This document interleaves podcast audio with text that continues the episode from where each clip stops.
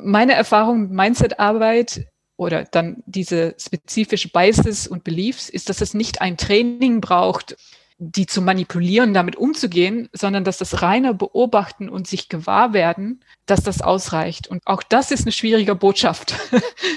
Aber gleichzeitig finde ich ein sehr erleichternder, weil es das heißt, ich muss nicht besonders viel können dafür. Ich muss ja keine Ausbildung haben oder Psychologie studieren oder sonst was. Ich muss nur beobachten können.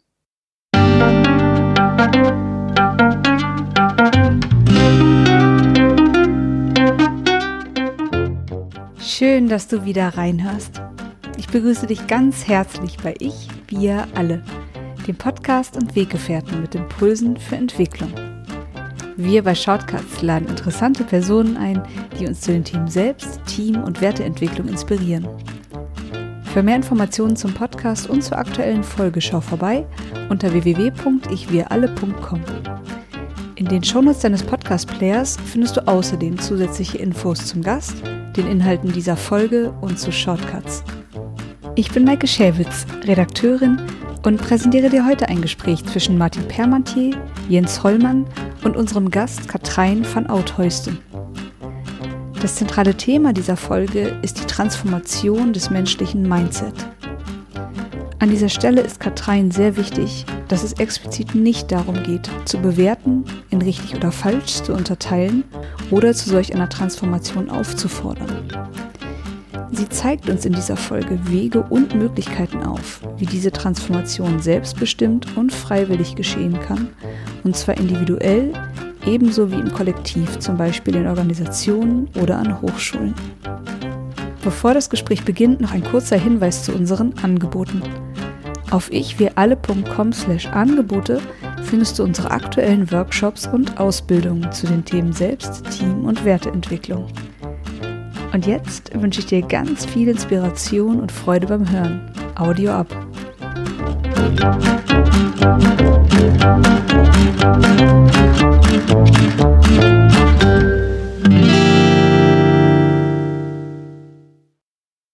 Hallo, hier bei Ich für alle. Heute bringen wir wieder wunderbare Inspiration zum Thema persönliche Entwicklung und Organisationsentwicklung. Dafür habe ich heute als Gast Katrein van Outhösten. Und wie ihr alle hört, ist dieser Name aus Holland und da kommt auch sie auch her. Hallo Katrein. Hallo. Und mit dabei ist heute auch noch Jens Hollmann, den der eine oder andere schon aus mehreren unserer Podcasts kennt und der heute auch dabei ist, weil er sich wunderbar mit dem Thema Hochschulen und die Weiterentwicklung in diesen Organisationen auskennt und das auch eins der Spezialthemen ist von dir, Katrein. Katrein, du hast die Firma Mindleap gegründet mit einer Partnerin, glaube ich. Genau. Und ihr widmet euch der persönlichen Entwicklung und der Organisationsentwicklung. Was macht ihr in dieser Organisation? Ja, mein Lieb also ist spezifisch zum Thema Arbeit am und mit Mindset, individuelle Mindsets, aber auch kollektive in Organisationen. Und wir arbeiten konkret an Methoden, wie man das eigene Mindset kennenlernt, es entwickelt, es weiterentwickelt und wie man das auch für die Organisationsentwicklung benutzen kann.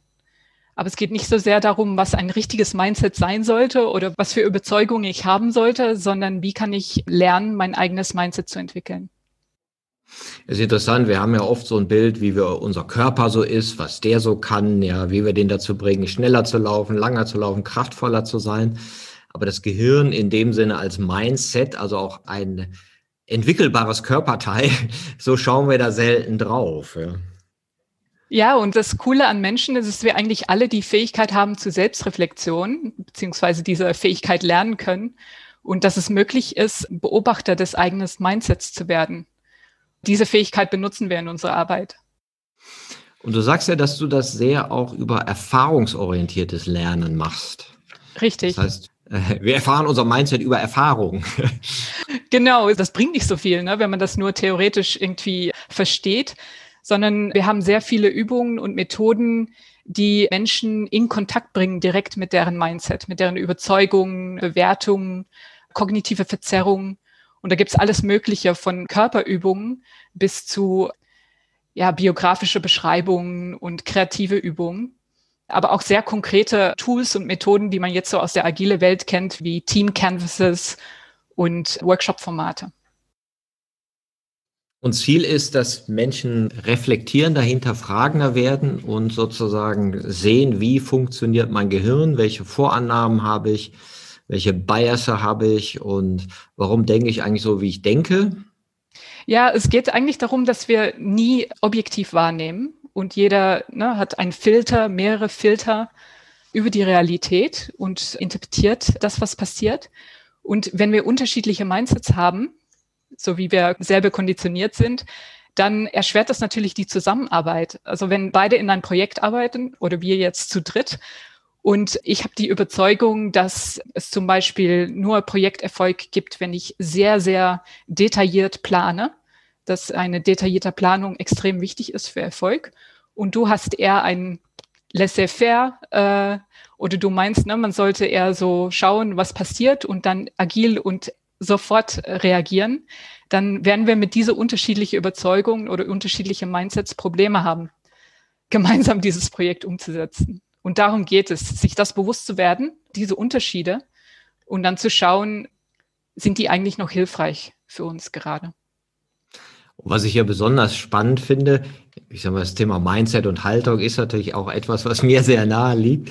Aber was ich besonders spannend finde, ist, dass du das auch im Bereich der Hochschulen machst. Wo wir denken könnten, Mensch, das sind ja die Schlausten der Schlausten, ja, da, wo das Wissen geschaffen wird, wo es überhaupt entsteht dann müssten ja theoretisch vielleicht auch Vorbilder sein, was Organisationen angeht, was Kooperationen angeht und wie die so zusammenarbeiten. Jetzt sind Hochschulen natürlich auch ganz spezielle Art von Organisationen, Jens, und du könntest vielleicht eine kleine Einführung machen. Was ist denn so besonders an einer Hochschule als Organisation und wie unterscheidet die sich vielleicht von, ich sag mal, einem normalen Unternehmen? Ja, also Expertenorganisationen, wie es eben Hochschulen sind, haben häufig ganz andere Fokuspunkte. Ich mache ein Beispiel dazu. Wenn zum Beispiel das Thema, wofür jemand in einer Organisation ja, gewertschätzt wird, sich entwickeln kann, etc., lässt sich das in verschiedenen anderen Branchen sehr gut festhalten, dort, wo man zum Beispiel gemeinschaftlich etwas schafft, trägt es eben dazu bei, auch in einer Organisation einen gemeinsamen Fokuspunkt zu finden. In Organisationen wie eben in den Hochschulen ist es oft sehr anders gelagert, dass also in der Vergangenheit häufig die Fachausrichtung nicht die Kooperation, nicht das Gemeinsame im Vordergrund stand. Und es gibt so Untersuchungen wie zum Beispiel der H-Index, also wie häufig ist der Artikel gelesen, zitiert worden etc., viel wichtiger ist als irgendeine gemeinschaftliche Kollaboration. Das heißt also, die Dinge, woran die Menschen gemessen werden, ist eben im Wissenschaftsbereich und in der Expertenorganisation sehr anders gelagert als in anderen Organisationen. Und dadurch ist die Frage einfach zunehmend auf den Tisch gekommen, wie kann eigentlich Wissenschaft heute und auch Lehre natürlich noch Fragen der Zukunft beantworten, wenn es praktisch so rein fachbezogene Messinstrumente gibt, was denn Karriere ist und was wichtig ist. Und das ist das, wo im Moment sehr viele Spannungsfelder in Organisationen wie eben den Universitäten und Hochschulen entstehen. Katrin, was ist deine Erfahrung? Mit welchen Problemstellungen oder Herausforderungen treten denn Hochschulen an dich heran? Mhm. Also ich habe damals an einer Hochschule war ich interne Organisationsentwicklerin und habe ich eine Initiative Werte und Kultur gestartet und vorangetrieben. Und das ging vor allem darum, dass diese unterschiedliche Fakultäten und Fakultäten und Verwaltungen nicht miteinander reden konnten. Und das ist gerade was, ne, was Jens erklärt hat. Man wächst in so ein Unternehmen und wird ja befördert über Expertenwissen und das Denken in eine bestimmte Fachdisziplin. Und über diese Karrierepfade, also wenn man Professor geworden ist, ist man so in dem eigene Disziplin drin, eigenes Fachdenken, eigenes Fachwissen, dass es fast unmöglich geworden ist, auch noch mit anderen darüber zu sprechen, also über Gemeinsamkeiten zu sprechen. Und das habe ich so stark zum Beispiel in Senatssitzungen gesehen, wo wirklich Professorinnen und Professoren versucht haben, gemeinsam an Hochschulthemen zu arbeiten, sich aber wirklich nicht verstanden haben, in der Sprache einfach nicht verstanden haben. sozusagen, es haben sich dann kleine Inseln gebildet. Ja. Ich finde es ja immer interessant, auch bei Flächenorganisationen oder bei größeren Organisationen fragen wir oft so, wie ist denn das Gefühl für die Unterschiedlichkeit in dieser Gesamtorganisation? Wie würden Sie das beschreiben? Sind Sie verschiedene Königreiche?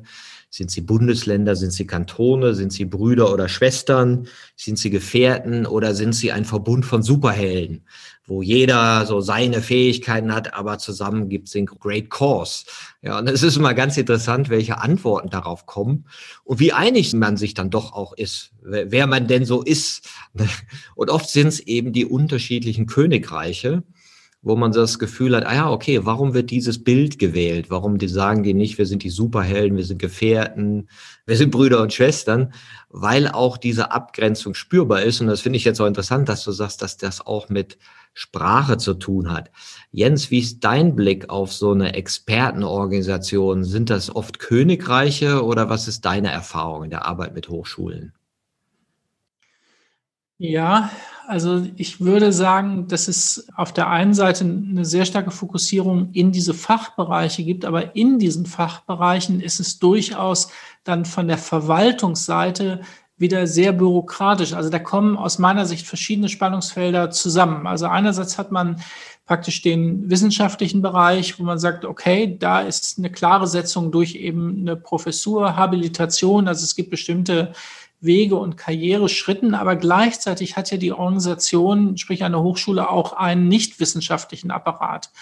Und dieser nicht wissenschaftliche Apparat, der im Grunde genommen dafür sorgen soll, dass eben Wissenschaft stattfinden kann, wird häufig gar nicht wahrgenommen. Also im Sinne von, die sind ja, Störfaktor und es, es gibt also wie Welten in der Welt. Also es ist eben nicht nur das Königreich im Fachbereich, sondern innerhalb des Fachbereiches gibt es dann nochmal starke wissenschaftliche und nicht wissenschaftliche Orientierung. Und da gibt es diesen Sprachraum, den Katrein eben beschrieben hat, eben auch nicht. Also sprich, die verstehen sich eben mindestens so wenig wie die Fachdisziplinen untereinander, verstehen sich Fachdisziplinen quasi mit dem nicht wissenschaftlichen Bereich, der die Organisation organisieren soll oder den Rahmenbedingungen schaffen soll.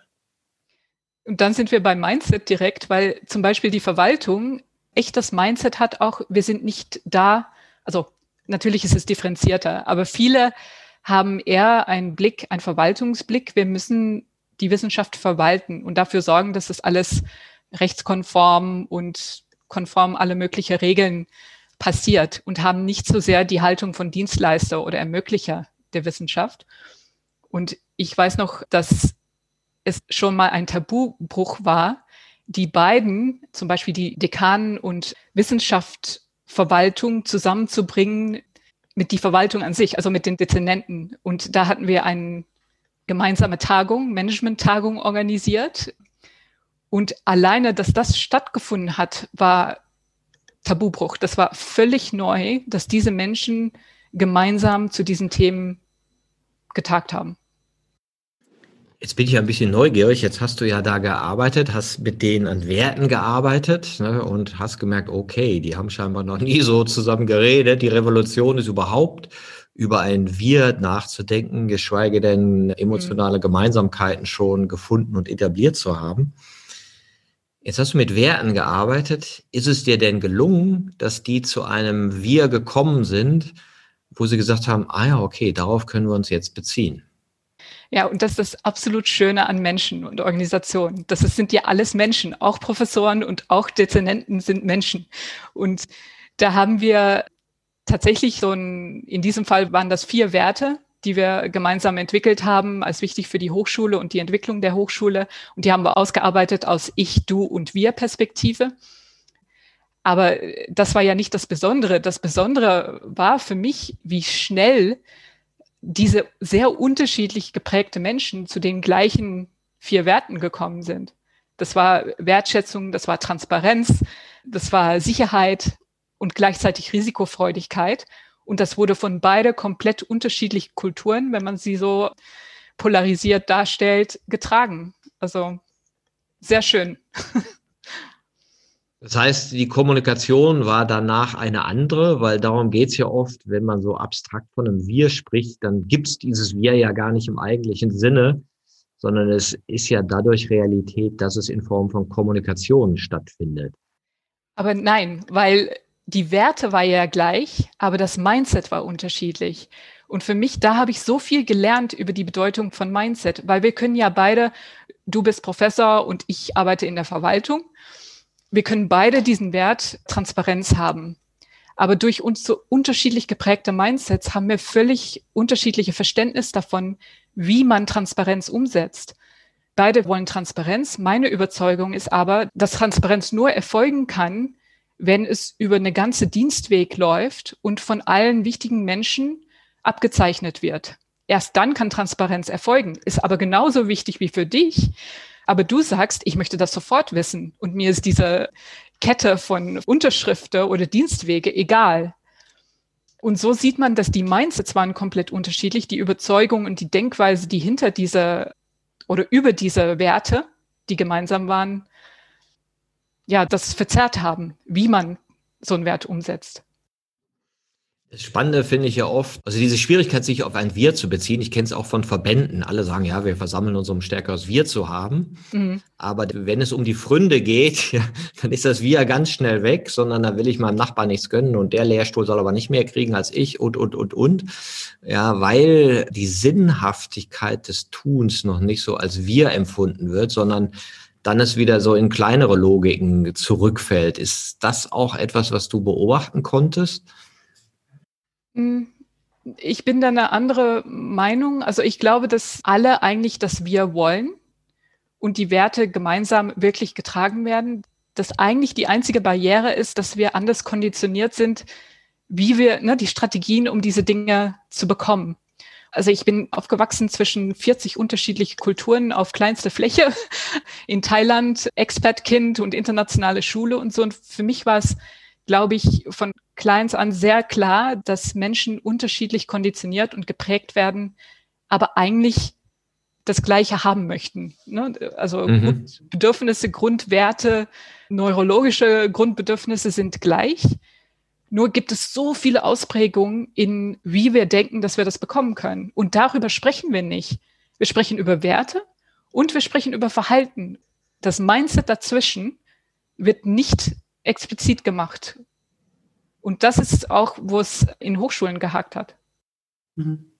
Also das finde ich sehr spannend, wie du das darstellst, dass quasi Werte und Verhalten dass es da noch irgendwas dazwischen gibt. Und für mich gibt es das dazwischen, ist oft die kognitive Verzerrung, mhm, dass genau. wir in den Organisationen und durch, durch die Art der, ja, praktisch Sozialisation, die ich in der Organisation erlebe, einfach sehr unterschiedliche kognitive Verzerrungen oder Biases, wie sie dann auch genannt waren, haben und dass diese Art von Biases überhaupt nicht thematisiert sind. Also das heißt, ich sehe zwar, wie jemand zum Urteil kommt, ich sehe aber nicht, aufgrund welcher Verzerrung er zu so einem Urteil gekommen ist. Und im Grunde genommen, dieses Zwischenglied, was du wunderbar beschreibst, ist eben das, wo ich denke, das könnte mehr thematisiert werden, wenn man an diesem Thema wirklich arbeiten will. Es wird aber selten bisher überhaupt thematisiert, dass diese kognitiven Verzerrungen oder Biases so stark dazwischen stehen. Ich weiß nicht, wie du das siehst in deiner Arbeit. Für mich ist das die Definition von Mindset. Das ist eine Mischung aus Biases und Beliefs. Also die Verzerrungen, die wir eigentlich mitbringen, weil wir Mensch sind. Ein Teil sind ja psychologisch, weil wir so gestrickt sind als Mensch. Ein Teil sind die, die wir gelernt haben aus unserer Sozialisierung oder Konditionierung, Kultur. Aber diese Schnittmenge, das operationalisiert, wie wir unsere Werte umgesetzt bekommen. Und genau was du sagst, darüber sprechen wir nicht. Und das ist eigentlich, was wir mit Mindleap machen. Das ist Methoden entwickeln, wie wir darüber sprechen können und die gemeinsam bearbeiten können. Und das ist genauso relevant in Organisationen wie an Hochschulen. Ja, stimmt. Das ist so der blinde Spot, zu dem wir aber auch immer mehr kommen. Ich sehe es teilweise auch so in dieser Erkenntnis des Konstruktivismus, also wie jeder seine Realität konstruiert. Und du mit deiner internationalen Vergangenheit und deiner Art des Aufwachsens hast das ja sozusagen mit der Muttermilch eingesogen. Ja. In meiner Kindheit waren alle gleich. Die haben das gleiche Fernsehprogramm geguckt, die haben am nächsten Tag am Schulhof über die gleichen Dinge unterhalten. Ja, das ist halt neu, dass das komplett anders sein kann. Ja, man kann an andere Götter glauben, andere Gewohnheiten haben, andere Feste feiern und, und, und. Und das ist ja auch, was jetzt in dieser Welt geschieht, dass wir plötzlich merken, wow, da ist ein ganz bunter Strauß von Konstrukten, wie wir sagen, wie das Leben sein könnte oder zu sein hat. Dieses Gewahrsein davon ist, glaube ich, jetzt in den letzten 20, 30 Jahren größer geworden. Das gab es natürlich früher auch schon. Aber dass wir gemerkt haben, es ist diskussionswürdig.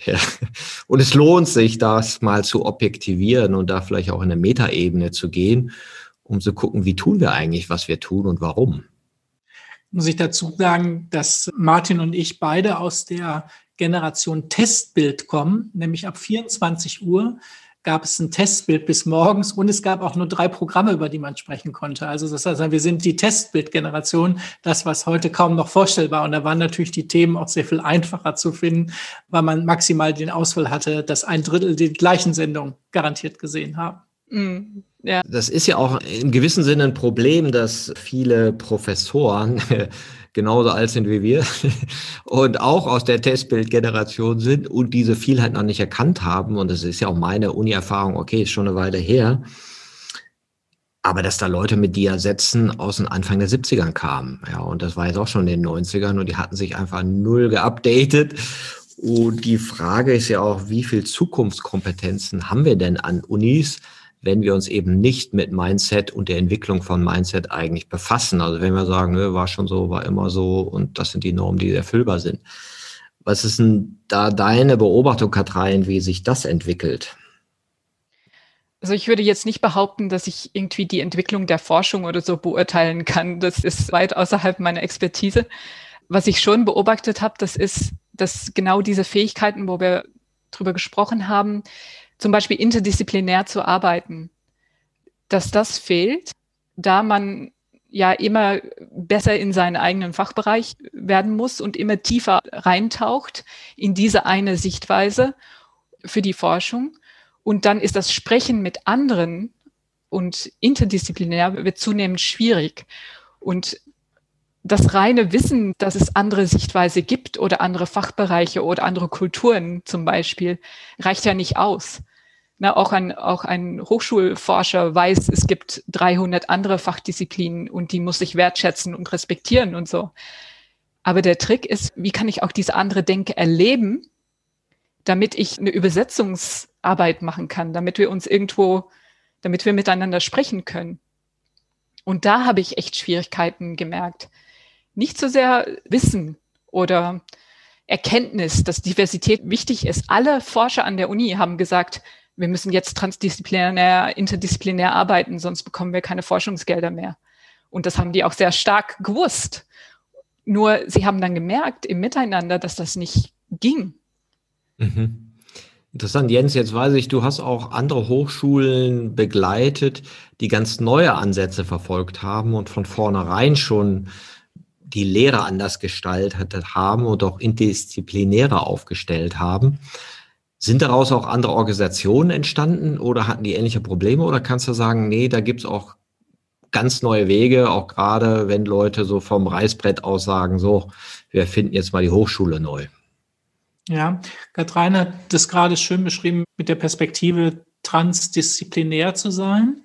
Und es gibt noch einen Schritt weiter als transdisziplinär zu sein. Und das ist das Thema, bin ich denn eine Transformations- Agenda verpflichtet. Als Hochschule habe ich mich einer Transformationsforschung verpflichtet. Es ist die Forschung, die ich mache und auch die Lehre, die ich mache, eigentlich verpflichtet, sich der Zukunft ähm, zu stellen und zu sagen, unsere Zukunft heißt, wir werden so nicht weitermachen können, wie wir es heute machen, sondern wir werden einfach etwas transformieren müssen und unser Beitrag ist Bildung unser Beitrag ist Lehre und Forschung. Und die meisten Hochschulen aus meiner Sicht stehen heute eigentlich noch an dem Punkt, dass das Transdisziplinäre schon so schwierig ist, dass das Transformative, also ein Beitrag der Zukunft zu sein, noch sehr weit weg ist für viele Hochschulen. Es gibt ein paar sehr wenige Konstrukte in Deutschland, die sich sehr stark mit dem Thema Transformationsagenten und transformatorische Forschung auch beschäftigen. Die sind aber rar gesät. Ich würde sagen, es sind weniger als zehn, die überhaupt über die Welt und über ihre Verantwortung als Bildungsinstitution nachdenken, wie kann das gelingen? Und das, was du sagst, die Transdisziplinarität ist eigentlich die Voraussetzung, um überhaupt transformatorisch als Hochschule einen Beitrag für tatsächlich eine Veränderung, nicht nur im Bereich der Forschung, auch nicht nur im Bereich der Lehre, sondern auch einen gesellschaftlichen Anspruch einzulösen. Das ist so die Erfahrung, die ich habe. Und das bedeutet, da sind extrem viele Hochschulen, die sich jetzt auf den Weg machen müssen, weil sich natürlich auch die Forschungsgeldlandschaft, so wie du schon beschrieben hast, verändert. Also Forschungsgelder werden anders alloziert. Das heißt, man braucht bestimmte Dinge, die müssen da drin sein, sonst kriegt man das Geld nicht mehr. Und das bringt Hochschulen extrem in den Druck, sich verändern zu müssen. Und gleichzeitig verstehe ich auch die andere Perspektive, ne? weil es gibt viele Forscher, zumindest habe ich immer diese Stimme gehört, die sagen, ja, ich brauche das alles nicht, diese ne, Trans- oder noch weitere Interdisziplinarität. Ich möchte einfach in mein Fachgebiet weiterkommen und dafür brauche ich meine Ruhe und Forschungsfreiheit. Und nächster Schritt wird sein, wenn ich noch tiefer und noch besser in mein Fach werde. Und das ist auch irgendwas, was heiß diskutiert wurde. Das war dann dieses Thema, können wir das überhaupt bestimmen? Ne? Also soll es nicht beide Arten von oder alle mögliche Arten von Forschung geben? das kann ich gar nicht beantworten. Vielleicht ist ein geschlossenes Mindset ne, oder ein sehr bestimmtes, enges Mindset auch für manche Dinge sehr hilfreich, weil man dann tiefer eintaucht und besser wird und dann erst die wirkliche Forschungsergebnisse produziert. An dem Punkt gibt es aus meiner Sicht eine Perspektive, die es allerdings auch sehr schwierig macht, wenn man zum Beispiel in die Betriebswirtschaften oder in die Volkswirtschaften schaut, die immer tiefer in ein Gebiet gehen, was immer weniger unsere Realität darstellt. Das heißt also, wenn sich Gesellschaften stark verändern und transformieren und Wissenschaft geht immer weiter in Hypothesen, die eigentlich die Realität nicht mehr abbilden können, ist natürlich die Frage, ob es dann tatsächlich eine Nabelschau wird, immer tiefer in etwas zu gehen, was uns als Gesellschaft immer weniger bewegt und auch Gesellschaften immer weniger bewegen wird. Das ist so die Seite, die vielleicht auch ein bisschen dafür spricht, dass diese Tiefe an manchen Dingen, wenn sie sich losgekoppelt hat und praktisch keinen Bezug mehr hat zu dem, was Gesellschaft und Gesellschaftsentwicklung bedeutet, tatsächlich schwierig wird, weil sich Welten einfach gar nicht mehr miteinander berühren. Ja, ich kenne ein paar theoretische Physiker, die würden da heiß widersprechen. Das Interessante ist, ich hatte neulich einen Podcast mit Rona van der Zander, die sich auch mit diesem Thema Hochschulbildung und mit ihrem Unternehmen Grow Beyond befasst. Und sie sagte, 65 Prozent aller Berufe, die heutige Erstklässler mal ausüben werden, also die jetzt in 20 Jahren ihre Berufe ausüben werden, die gibt's gar nicht. Also es gibt weder die Berufe und teilweise natürlich auch gar nicht die Kompetenzen, auch nicht an Hochschulen. Also wer weiß schon, wie künstliche Intelligenz oder Machine Learning in 20 Jahren sein wird. Ja, wenn wir 20 Jahre zurückgucken, okay, was haben wir da so gedacht, was so sein wird, was ist jetzt? Und dann merkt man so, wow, ja, keine Ahnung, ja. Und ich glaube ja gerade in Bezug auf diese Unsicherheiten und Nichterwartbarkeiten, ja, die jetzt so vor uns stehen, ist es natürlich sehr interessant zu sagen, mit welchem Mindset kann ich diese denn begegnen? Also was ist das geeignete? Und was produziert vielleicht immer nur das Gleiche wieder, wo ich so merke, okay, äh, hilft uns das? Ist das zukunftsfähig? Ja, und da bin ich, also ich glaube sehr vehement daran, dass wir nicht wissen, was die richtige Antwort ist. Und also wenn wir dann jetzt sagen, ne, zum Beispiel, welche Berufe werden verschwinden oder was wird passieren in zehn Jahren, wir wissen es einfach nicht. Zu sagen, wir brauchen jetzt dieses bestimmtes Mindset, um damit umzugehen in zehn Jahren oder wir müssen jetzt das hier anlernen. Das ist es, glaube ich, nicht. Wir müssen auf die Metaebene.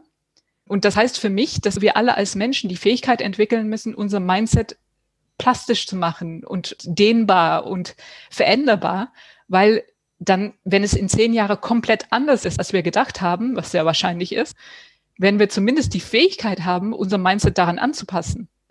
Und das ist doch viel wichtiger, als versuchen vorherzusehen, was das richtige Mindset sein sollte. Ja, ja, das äh, geht ja nicht um richtig oder falsch, sondern du hast ja das Stichwort schon gesagt, Neuroplastisch, also, mhm. oder ich sag mal, vereinfacht wird es genannt, Fixed Mindset, Growth Mindset, so bringen das manche rein, wo du denkst, ja, okay, ein bisschen sehr simplifiziert. Aber die Tendenz, sind wir neuroplastisch, ja, oder nicht? Das ist ja auch wahrscheinlich ein bisschen eine Übungssache und eine Bildungssache.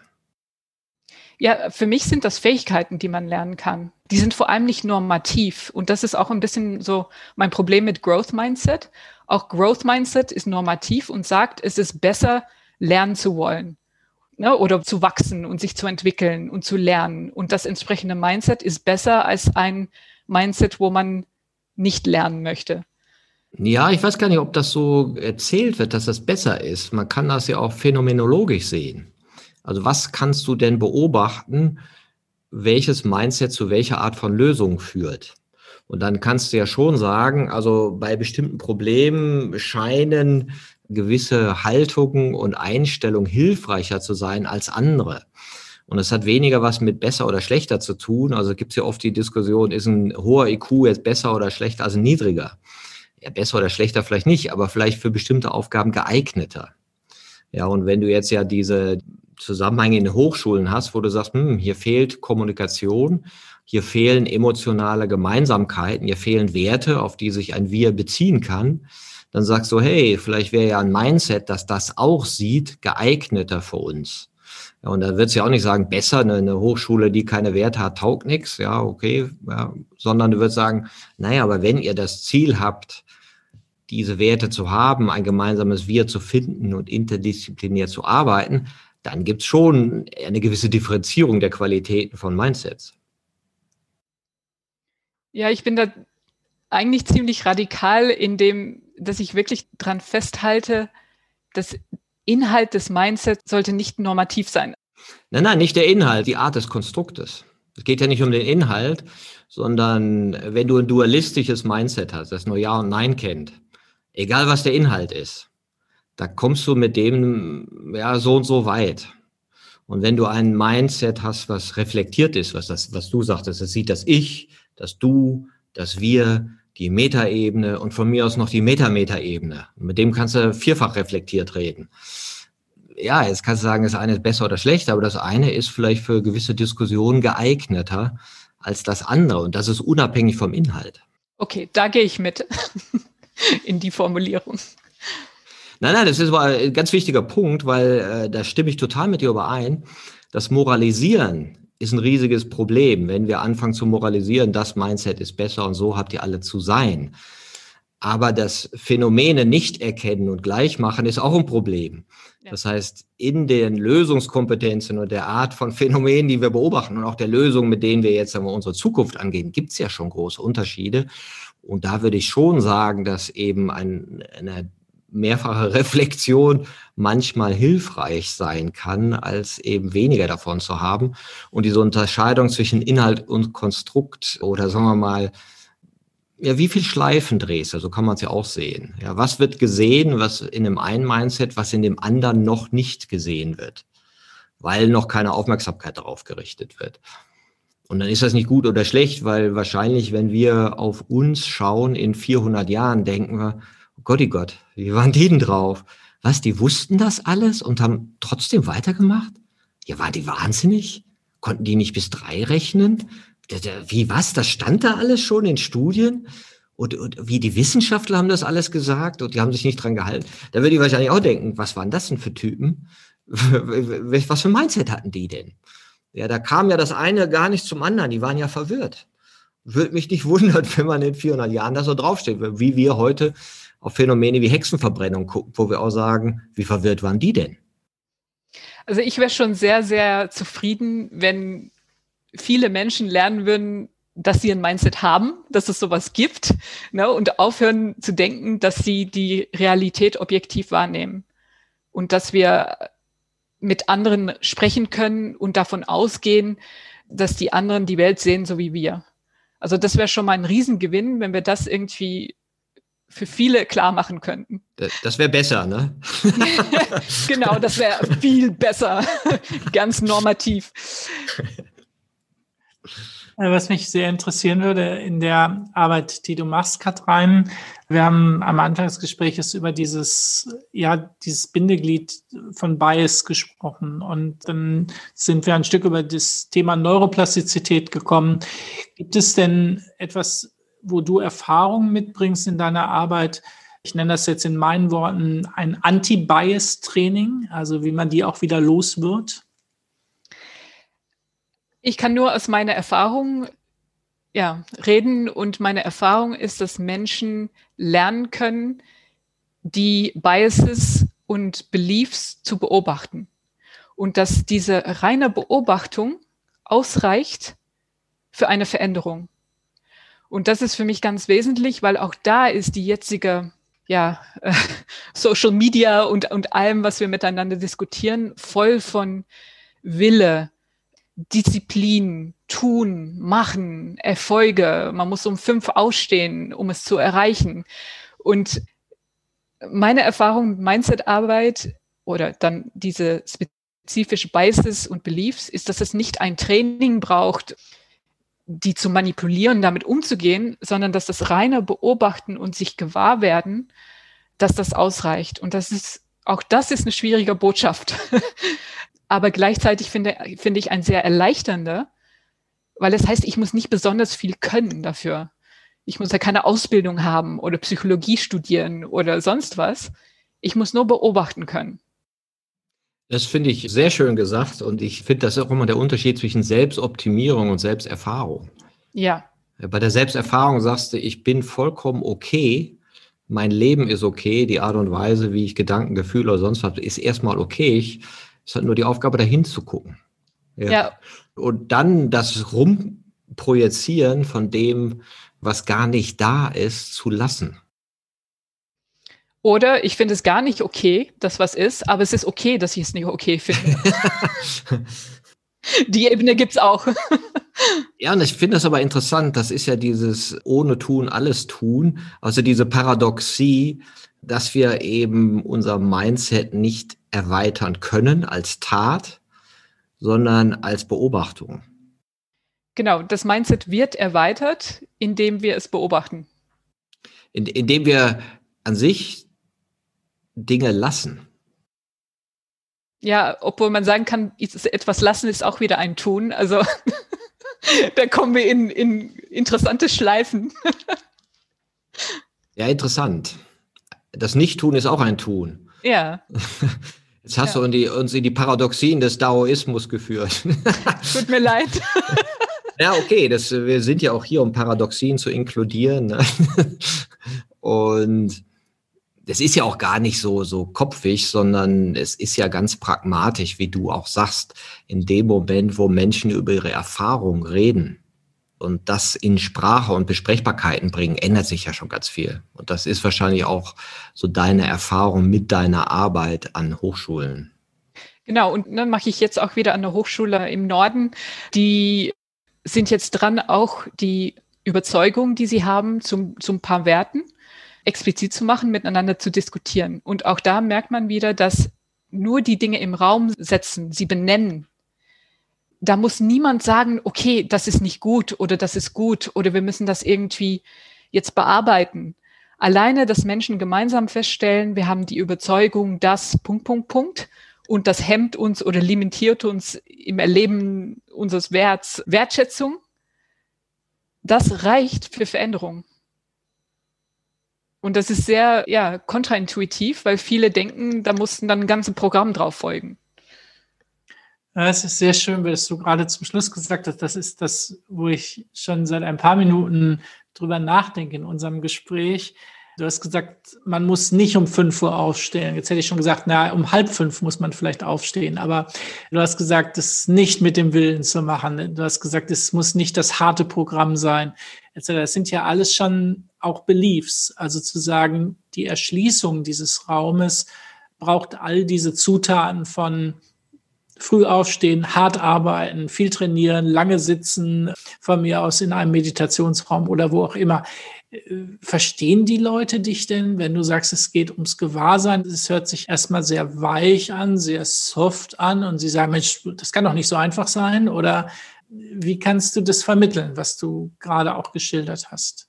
Eigentlich nur über Erfahrung. Deswegen arbeite ich in Workshops und in Erfahrungsräume und in Erlebnisse und versuche so wenig wie möglich darüber Aufsätze zu schreiben, weil das schwer vermittelbar ist. Und vor allem jetzt Hochschule ist vielleicht noch eine ganz besondere Kontext, aber in mancher Unternehmen, Firmen, wenn du ankommst mit, wir müssen das jetzt alle gemeinsam erfahren und das reicht schon aus, dann werden die diesen Workshop nicht machen.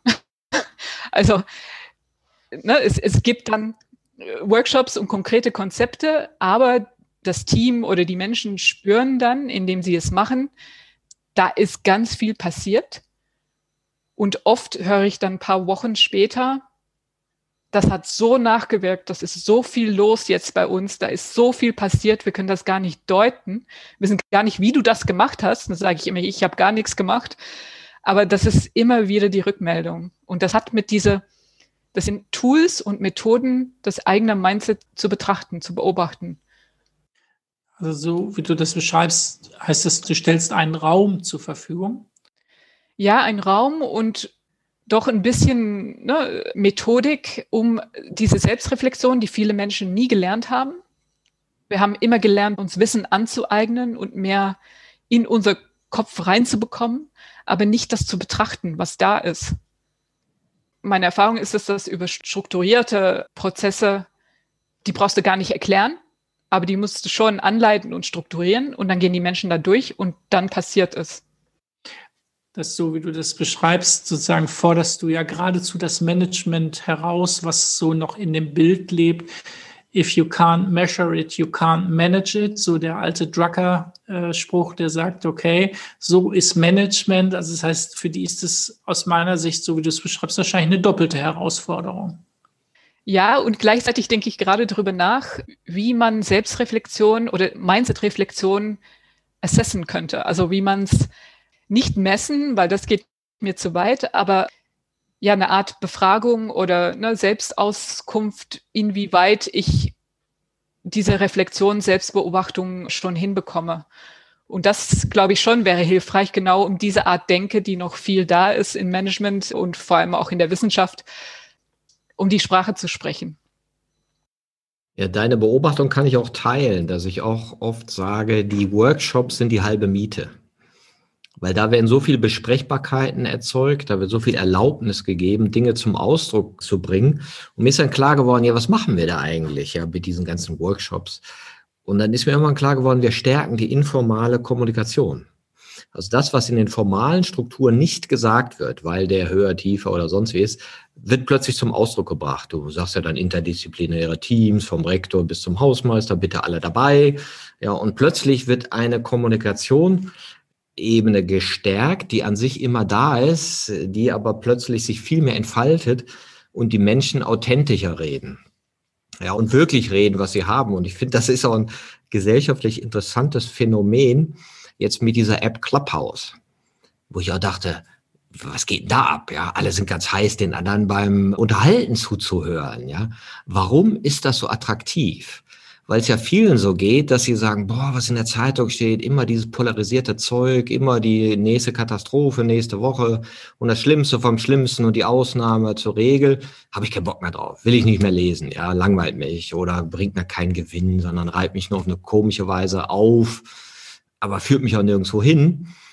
Also gehe ich erstmal in die Social Media Kanäle, ja, rede da mit Leuten, dann merke ich auch so, ah ja, kuratierte Selbstdarstellung, ja, schöne ausgefeilte Bilder und so hm, wird irgendwann auch ermüdend. Und jetzt gibt es so einen Kanal, wo du so das Pure hast, das Live hast. Oder auch Podcast ist ja so ein Phänomen. Hätte dir einer vor fünf Jahren gesagt, wieso, dann machen irgendwelche Leute Podcasts, unterhalten sich und die anderen hören sich das an, hätten die gesagt, wieso, da gibt's ja Radio für. Warum soll ich denn jetzt irgendwelchen Laien dazuhören, wie die so reden? Aber scheinbar ist ja ein Interesse daran, weil es echter ist, weil es wirklicher ist und weil du eher das Gefühl hast, ich rede mit Menschen, die sagen, was sie denken, was sie fühlen. Während in formalen Strukturen hast du das ja oft nicht. Und du hast das Gefühl, ich rede mit einer Rolle. Ja, und die Menschen agieren aus einer Rolle raus und nehmen sie aus einer Rolle wahr und merken so, nee, das ist mir zu unfrei. Ich will jetzt da in so einen anderen Freiheitsgrad gehen. Und das passiert ja dann, wenn du solche Themen machst, also emotionale Gemeinsamkeiten, was sind unsere Werte, was sind unser Wir, was fühlst du eigentlich, was willst du eigentlich, wie stellst du dir eine schönere Welt vor, dann haben die alle deine Meinung zu und merken, hey, wir sind uns ja einig. Ja, und das ist ja immer dieses Phänomen, dass du merkst, warum haben wir da nicht vorher drüber geredet? An sich waren wir uns ja einig. Ja, wie das dann ins Tun kommt, ist ja nochmal eine andere Sache. Aber im Wollen her sind die Menschen sich oft doch schnell einig, was sie verbessern wollen, was ihnen wertvoll ist oder wie du das gesagt hast. Es war ein Miracle, also ein Wunder, wie schnell die sich auf Werte geeinigt haben, weil das ja auch aussagt, das war vorher schon da, es war aber nicht in Ausdruck gebracht und dann überlagert von diesen ganzen Formalitäten, dass man sich nicht mehr in den Gemeinsamkeiten erkannt hat. Das bringt mir auf den Punkt, das wollte ich vorhin schon sagen, vielleicht ein bisschen polarisierend. Aber für mich ist die Ebene der Werte völlig unhilfreich. Also es ist zu allgemein und zu ja, bedeutungslos, weil wir ja nicht darüber sprechen, wie wir Werten umsetzen wollen. Also genau diese Mindset-Ebene, Beliefs and Biases, wie möchte ich bekommen, was mir wichtig ist, das wird nicht thematisiert und an alle, auch diese Initiativen Werte und Kultur oder die Werteinitiativen in Unternehmen, das bleibt immer auf diese ja, generelle Ebene der, das finden wir wichtig. Und dann nicken alle, weil du kannst ja nicht den Kopf schütteln, das ist ja ein Wert. Also natürlich bist du dafür. Ja, das ist, ist ja die, diese Diskussion, dass wenn du Werte programmierst, schwächst du sie. weil alle sagen, wir haben die ja schon. Ne? Und das kannst du aber natürlich so rum und so rum machen, weil wir auch viel Wertearbeit machen. Und wenn du aber von der Narration ausgehst, also was ist die gelebten Werte und nicht die ausgedachten, also wo du gar nicht nach Werten fragst, sondern du fragst nach Erlebnissen. Ja, nach Mindset. Nach Mindset, genau. Ja. ja, ja, genau. Mindset oder das, was in den Erlebnissen da sichtbar wird. Ja, wie erlebst du eigentlich Realität? Ja, und da kannst du sagen, ja, das ist dein Mindset, das ist dein Konstrukt der Wirklichkeit zu begegnen. Und das machen wir zum Thema. Und dann schauen wir nach, was die emotionalen Gemeinsamkeiten sind. Ist das ja ein anderer Schritt als programmierte moralische Werte, wo man ja immer mit diesem Wertezynismus zu tun hat. Katrein, wenn jetzt mit, sagen wir mal, oder was empfiehlst du jemanden, weder zu tun noch nicht zu tun, wenn er sich seines Mindsets bewusster werden will? Also tun hat alles mit Beobachtung zu tun. tun ist für mich, um das eigene Mindset kennenzulernen, ist sehr, sehr genau zu achten auf meine Bewertung. Weil für mich, ich habe entdeckt, der einfachste Zugang zum eigenen Mindset ist über unsere Bewertung. Unsere Gehirne sind ja Bewertungsmaschinen. Ne? Und eigentlich ist das, was wir interpretieren an die Welt, ist immer eine Bewertung. Da ist auch eine Verknüpfung zu Emotionen, weil wenn ich was spüre an Gefühl, ist das oft, weil ich irgendwas positiv oder negativ bewertet habe. Und deshalb ist für mich das Einfachste zu vermitteln, schau darauf, wann du am Tag zum Beispiel Stress empfindest oder negative Gefühle, Ärger, Wut, aber meistens für viele von uns sind es leise Stressformen. Dann ist meistens eine Bewertung direkt darunter. Und zwar eine Bewertung, die nicht zur Realität passt, beziehungsweise es ist eine negative Bewertung, irgendwas, was dir diesen Stress bringt. Und direkt hinter dieser Bewertung liegt deine Überzeugung, liegt dein Mindset. Also zum Beispiel, ich fühle gerade, spüre ich gerade ein bisschen Unwohlsein im Bauch. Also ich merke, ich bin ein bisschen gestresst kann sein, weil ich gerade bewerte, oh, ich rede nicht besonders vernünftig oder ich bin hier gerade nicht so schlau, komme nicht so schlau rüber, wie ich hätte sein sollen. So dahinter, direkt darunter liegt natürlich die Bewertung, ich bin nicht in der Lage, hier vernünftig zu sprechen und intelligent rüberzukommen. Und das ist mein Mindset. Jetzt bin ich sofort auf die Ebene der Beliefs, wo ich glaube, dass es wichtig ist, man sollte in Podcasts mit Martin und Jens schlau rüberkommen. Wenn das dann nicht zur Realität passt oder zu meiner empfundenen Realität, so, dann habe ich ein Problem. Aber diesen Weg rein oder diesen Weg runter ins Implizite, so kann man sich am besten das Mindset bewusst werden. Und das ist was, was man über den Tag, also ne, in, in der Selbstbeobachtung, sehr schnell drauf hat und sehr schnell lernen kann. Interessant, weil es setzt ja auch voraus, dass du etwas in dir hast, das nicht bewertet und den Bewerter zugucken kann. Ganz genau. Und das haben wir. Das ist das Schöne. Das hat jeder. Diese Position der Beobachter, sich selbst reflektieren, sich selbst beobachten zu können, das ist was, da werde ich immer sehr happy davon, weil egal mit wem ich das besprochen habe oder egal wer diese Übungen gemacht hat bisher, alle finden diese Position. Bin noch niemand begegnet, der gesagt hat, ich, ich habe keinen Zugang dazu und ich weiß nicht, wovon du redest. Ja, ohne jetzt spitzfindig zu sein, aber der hat ja auch ein Mindset, der Beobachter. Und dann gibt es nochmal den Beobachter, der den Beobachter beobachtet, mit was für einem Mindset der eigentlich beobachtet. Ja, und genau, da können wir auch lange drüber sprechen, aber es gibt, es gibt letztendlich das, was alles sieht. Ich glaube ja auch, ja, manche sagen, ja, das ist mir viel zu kompliziert, so dreifach reflektiert, so rumpsychologisieren, weil ich auch ähnlich wie du sagst, dass diese letzte Instanz ja gar nicht kognitiv ist. Nee, das ist außerhalb des Mindsets, außerhalb des Denkens. Und das ermöglicht gerade das Reflektieren oder ermöglicht es, dass ich auf ein Mindset oder meine Überzeugung schauen kann. Wenn das auch eine Gedanke wäre, wäre das ja nicht möglich, diese Beobachtung. Hatte ich auch neulich einen, einen schönen Talk mit Axel Neopalzer hier, auch einen Podcast, der davon sprach, dass der Punkt, von dem du aus sozusagen nicht bewerten schauen kannst, dein eigenes Heilsein ist, was du nicht kreieren musst, was du nicht machen musst, wo du dich nicht hinoptimieren musst, sondern was im Prinzip da ist. Ja, würde ich so unterschreiben. Und genau das ist, was ich versuche in dieser Mindset-Arbeit, ja, Menschen erfahren zu lassen, dass es diese Möglichkeit gibt, weil aus dieser Position heraus können wir miteinander sprechen das, da sind dann nicht zwei Mindsets im Weg. Fand ich auch toll, diese Idee, dass wir dann eben nicht mehr sagen, pass auf, ich habe recht und ich überzeug dich, sondern ich habe auch nicht so richtig den Plan. Katrein, was siehst du denn so hier? Also sich auch wirklich als Forscher und Wissenschaftler zu begreifen, wo jeder halt nur so ein Fragment sieht ne, weil wir halt gebunden sind in unsere Bewertungswelten die kulturell in uns reingeschüttet worden sind, wo es ja bei der Selbstbeobachtung bei mir auch klar wird, dass teilweise sehr lange dauert, diese Bewertung loszulassen oder die auch tief sitzen. Und dass wir dann ja auch darauf angewiesen sind, mit anderen zu kommunizieren, die vielleicht in dem Bereich freier sind und in einem anderen vielleicht gebunden an ihre Bewertung.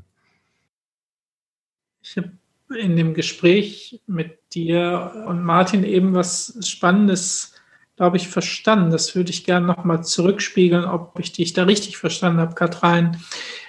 Du hast ja gesagt, einerseits, wir sind alle konfrontiert mit dem Nichtwissen. Wir wissen nicht, wie lange der Virus uns beschäftigt, was nach dieser Zeit ist oder ob es eine Zeit danach überhaupt geben wird. Auch selbst das wissen wir nicht.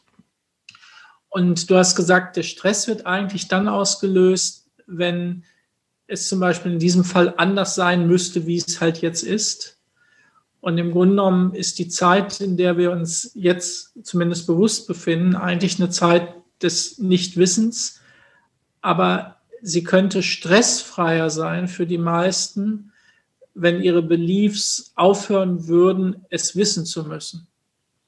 Das heißt, wir könnten uns, wenn ich das richtig verstanden habe, in das Nichtwissen entspannen, anstatt uns in das Nichtwissen noch mehr anzuspannen, als das für viele jetzt vielleicht auch schon Alltag ist. Definitiv. Also es wissen zu müssen und es nicht zu wissen, erzeugt Stress. Weil auch das ist wieder ein Belief. Ne? Es muss irgendwas geben, was es nicht gibt. Im Grunde ist es immer das Gleiche. Ich muss irgendwas sein, was ich nicht bin. Oder äh, weil es ist sehr oft ich bezogen, aber auch auf die Realität einfach. Ne? Also wir müssen irgendwas wissen und wir wissen es nicht. Und das erzeugt Frustration, Stress, Spannung. Das heißt für uns drei jetzt, dass wir mit dem Nichtwissen, was nach diesem Podcast passiert, sehr entspannt sein können. Das ist der Grund zum Beispiel, weswegen ich überhaupt diese Mindset-Arbeit machen kann. Weil solange ich geglaubt habe, ich muss damit was erreichen zum Beispiel oder ich muss das irgendwie können oder das muss Sinn machen oder es muss erfolgreich sein oder all die Dinge, die man normalerweise drauflegt an so Überzeugung. Das hätte das unmöglich gemacht. Also man ist auf so eine nicht tastbare Ebene unterwegs, dass all diese Annahmen und Beliefs hätten die Arbeit komplett geblockt. Und das fand ich auch interessant bei deinem Ansatz, wie du an Organisationsentwicklung rangehst, dass du eben nicht sagst, da machen wir ein Programm, dann nehmen wir die Methoden und dann kommt das am Ende raus und wir haben den Mindset so und so geändert. Also es gibt ja auch diese Programme, das agile Mindset, ein Kurs in neun Monaten. Ja, wo du so denkst, hm, I don't know, ja. Und, sondern es ist eher, du gibst einen Impuls, du öffnest einen Raum und dann entsteht es. Ja, mir geht es darum, dass alle Menschen die Fähigkeit entwickeln, das eigene Mindset zu sehen und zu hinterfragen und zu besprechen. Und dann vielleicht auch sogar komplett ne, diese externe Position zu finden dazu. Und das hat nichts mit Inhalt zu tun. Also zum Beispiel gebe ich einen Workshop für agile Coaches, die mit agile Teams arbeiten. Und dann ist die Frage, wie kann ich mit Mindset arbeiten in agile Teams? Aber nichts in diesem Workshop hat mit Agile Mindset zu tun. Inhaltlich. Es geht nur darum, für diese Zielgruppe, ich merke, das agile Team hat zum Beispiel ein paar hemmende Überzeugungen, die Agilität verhindern. Oder ich möchte einfach wissen, was das Mindset im Team ist und es besprechbar machen. Und das sind die, dann die Hilfsmittel dazu, die Tools und die Methoden, um das zu tun. Aber was das Mindset sein sollte, bin ich eigentlich ehrlich gesagt auch überhaupt nicht dran interessiert. Ich weiß nicht, was dein Mindset sein sollte. Ich weiß nicht, was das Mindset an Hochschule sein sollte. Keine Ahnung. Katrein, danke für deine Impulse und ich hoffe, dass die in möglichst vielen Gehirnen aufgenommen werden und wir uns unseres Mindsets bewusst werden, was immer es dann auch ist, mit welchem Inhalt es dann auch immer gefüllt wird, weil ich denke auch, und da gebe ich dir auch total recht, es sollte kein normatives Konzept sein, sondern die Freiwilligkeit ist bei dieser Mindset-Arbeit ganz, ganz wichtig. Ich danke dir für die vielen Inspirationen. Danke fürs Gespräch. Ja, vielen Dank dir, Katrein, und dir, Martin, für diese spannenden ja, Minuten, die wir verbringen konnten und miteinander zu denken. Auch das ist ein Stück weit, glaube ich, das, was es ausmacht, miteinander denken. Danke. Ja, ich merke, dass ich immer wieder, wenn ich über Mindset, ich werde immer klarer und, und die Fragen helfen mir, um das klarer zu machen, worum es mir eigentlich geht. Und das war hier auch jetzt sehr, sehr hilfreich und schön, darüber sprechen zu können. Also danke auch an euch. Danke. Danke.